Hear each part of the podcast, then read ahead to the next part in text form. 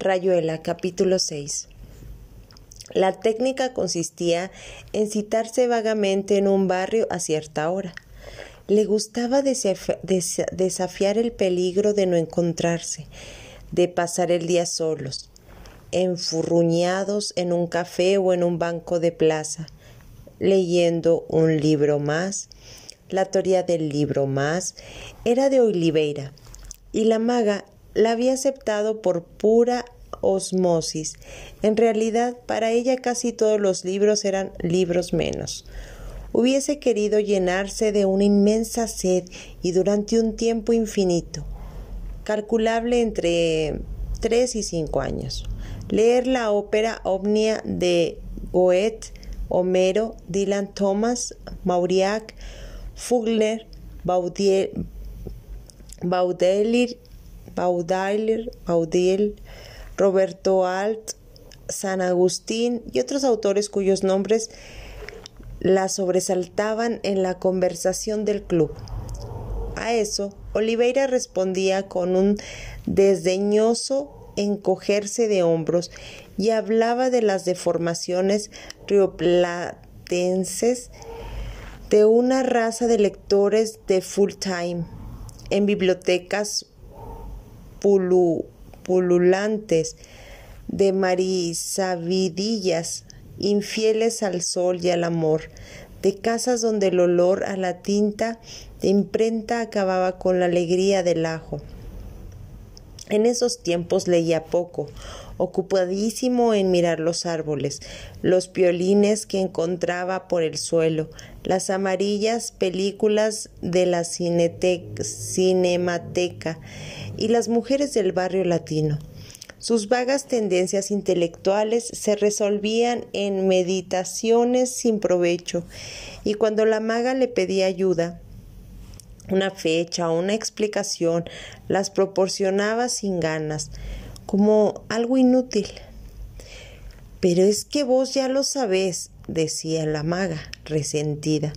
Entonces él se tomaba el trabajo de enseñarle la diferencia entre conocer y saber, y le proponía ejercicios de indagación individual que la maga no cumplía y que le desesperaban. De acuerdo en que en ese terreno no lo estaría nunca, se citaba por ahí y casi siempre se encontraban. Los encuentros eran a veces tan increíbles que Oliveira se planteaba una vez más el problema de las probabilidades y le daba vuelta por todos lados desconfiadamente. No podía ser que la maga decidiera doblar en esa esquina de la Rue Bouillard exactamente en el momento en que él cinco cuadras más abajo, renunciaba a subir por la Rue de Bussy y se orientaba hacia la Rue Monsieur, el Prince, sin razón alguna, dejándose llevar hasta distinguirla de golpe, parada delante de una vidrería, vidriera, absorta en la contemplación de un mono embalsamado.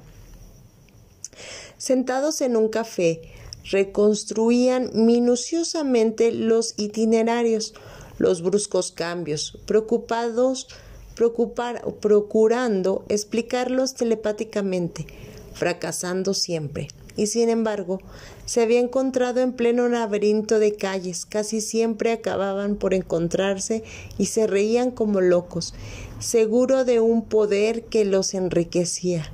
A Oliveira lo fascinaba las sinrazones de la maga, su tranquilo desprecio por los cálculos más elementales, lo que para él había sido análisis de probabilidades, elecciones o simplemente confianza en la rabdomancia ambulatoria, se volvía para ella siempre fatalidad.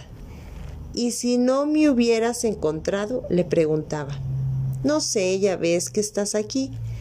Inexplicablemente la respuesta invadía la pregunta, mostraba sus adocenados resortes lógicos. Después De eso, Oliveira se sentía más capaz de luchar contra sus prejuicios bibliotecarios y paradójicamente la maga se rebelaba contra el desprecio hacia los conocimientos escolares. Así andaban Push and Judy, atrayéndose, rechazándose, como hace falta si no se quiere que el amor termine en cromo o en romanza sin palabras, pero el amor, esa palabra.